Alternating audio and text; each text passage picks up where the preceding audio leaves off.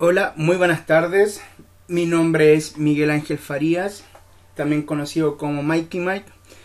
Y a través de este podcast quisiera hablarte de la segunda parte de Yo decido vivir en gozo. Para hacer una mención anterior de lo que hablamos en el primer capítulo, elegimos de hablamos acerca de elegir vivir en gozo.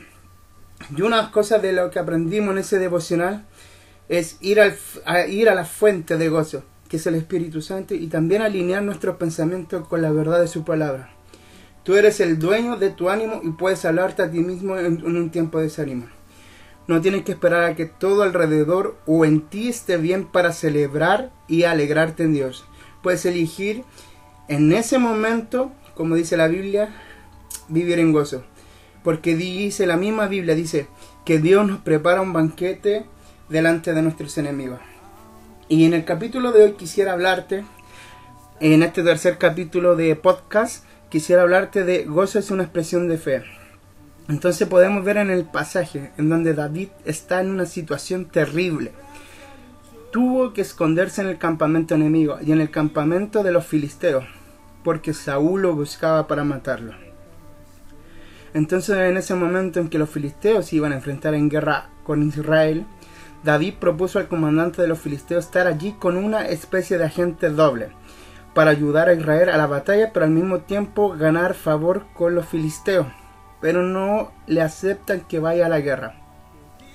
Unos días después David y sus hombres vuelven a casa y se dan cuenta de que su ciudad ha sido saqueada en su ausencia. La Biblia dice que David se angustió, pero encontró su fuerza en Dios. La respuesta de David en Salmo fue, aún he de alabarle. El salmista está hablándose a sí mismo, se está coacheando a sí mismo. David sabía que había demasiado en juego como para vivir desanimado. Hagamos un ejercicio de imaginación. Si tú pudieras viajar al pasado y estar junto a David en ese momento, probablemente te lo vas a encontrar sentado sobre una piedra, quizás llorando, extrañando a su familia, escuchando rumores de gente que lo quiere matar, quizás recordando cuando Samuel lo ungió hace varios años y está pasando para que su vida es un desastre. Si David en ese momento te dijera, ya no tengo futuro, no tengo ni casa, ni familia, ni amigos, no tengo nada, y tú, conociendo la historia porque vienes del futuro, tal vez sonreirías y dirías, ánimo David. Yo sé que al final de tu historia vas a recuperar todo y vas a llegar a ser un rey ícono de Israel. El único rey de la historia de Israel que ha sido rey, sacerdote y profeta. Los niños van a hablar de cómo mataste a Goliat. Ánimo, hay un futuro enorme para ti. Entonces quisiera agregar algunos versículos bíblicos que, que me llamaron mucho la atención. Que por ejemplo dice en 1 Samuel 30, 1.5. Esto lo voy a leer en lenguaje, traducción lenguaje actual. Dice, al tercer día David y sus hombres llegaron a Ciclac y descubrieron que los amanecitas habían atacado el desierto del sur. A Ciclac le habían prendido fuego y aún no mataron a nadie. Se habían llevado como esclavas a mujeres, ancianos y niños. Entre las mujeres se habían llevado a Ainoam y Abigail, las esposas de David. Al ver esto David y sus hombres se echaron a llorar hasta que ya no tuvieron más fuerzas. Los hombres que estuvieron a punto de apedrear a David pues le acechaban la culpa de los amalecitas si hubieran llevado a sus mujeres y a sus hijos. Sin embargo, David confesaba en que Dios podía ayudarlo, así que se animó. Y le dijo al sacerdote, Aviatar, el hijo de Amilek, trae tu chaleco sacerdotal, voy a consultar con Dios qué es lo que debo hacer. Cuando Abiatar le llevó a David el chaleco sacerdotal, David consultó a Dios, ¿debo perseguir a esos bandidos? Y si los persigo, ¿los alcanzaré? Y Dios respondió, persíguelos, porque vas a alcanzarlo y también vas a recuperar todo lo que se robaron. También quisiera agregar en el siguiente verso, que está en Salmos 42, del versículo 5 en adelante, dice, pero no hay razón para que, se, para que me inquiete, no hay razón para que me preocupe, Pondré mi confianza en Dios, mi Salvador, solo a Él le alabaré. Versículos 6 y 7 dice, me siento muy angustiado y por eso pienso en ti, las olas de tristeza que has mandado sobre mí.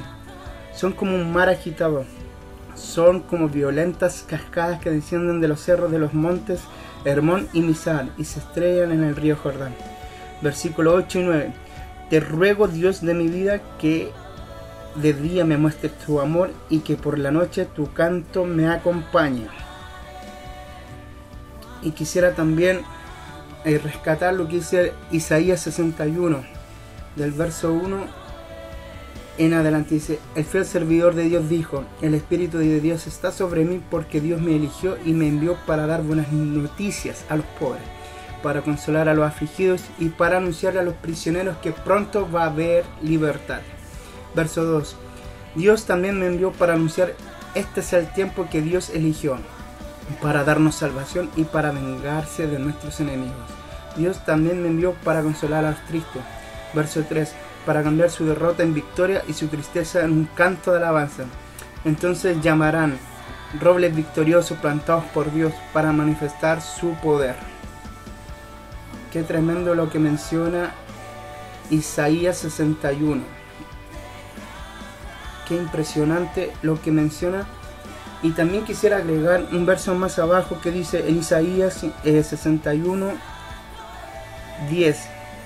Dice, Isaías dijo, mi Dios me llena de alegría, su presencia me llena de gozo. Él me dio salvación y me trató con justicia, así como de la tierra brota la semilla en el jardín y en el jardín nace la planta. Así Dios hará brotar la justicia y la alabanza de todas las naciones. Y por último, el Salmo 68 del verso 3 en adelante dice, pero a la gente honrada permítele alegrarse y hacer fiesta y estar feliz en tu presencia. Entonces yo te hago la siguiente pregunta por medio de este podcast. Yo te hago la siguiente pregunta. Y volvemos al principio. Ahora imagínate si tú pudieras visitarte a ti mismo en el futuro y hablarte a ti mismo. ¿Qué te dirías? Tienes que decidirte. Vas a estar bien porque Dios está contigo. Él sigue escribiendo tu historia y sus planes para ti son de bien. El gozo es una expresión de fe porque anticipas y descansas en la confianza de que Dios cumplirá su promesa en ti. A veces puedes escuchar buenos predicadores o amigos a tu alrededor, pero ¿Sabes quién es la persona con la que más hablas? Contigo mismo. Y si tu voz interna no cambia, tu ánimo no cambiará.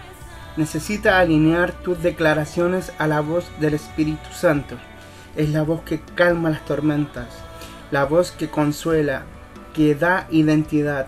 Es la voz más amorosa que escucharás y Él conoce el final de tu historia.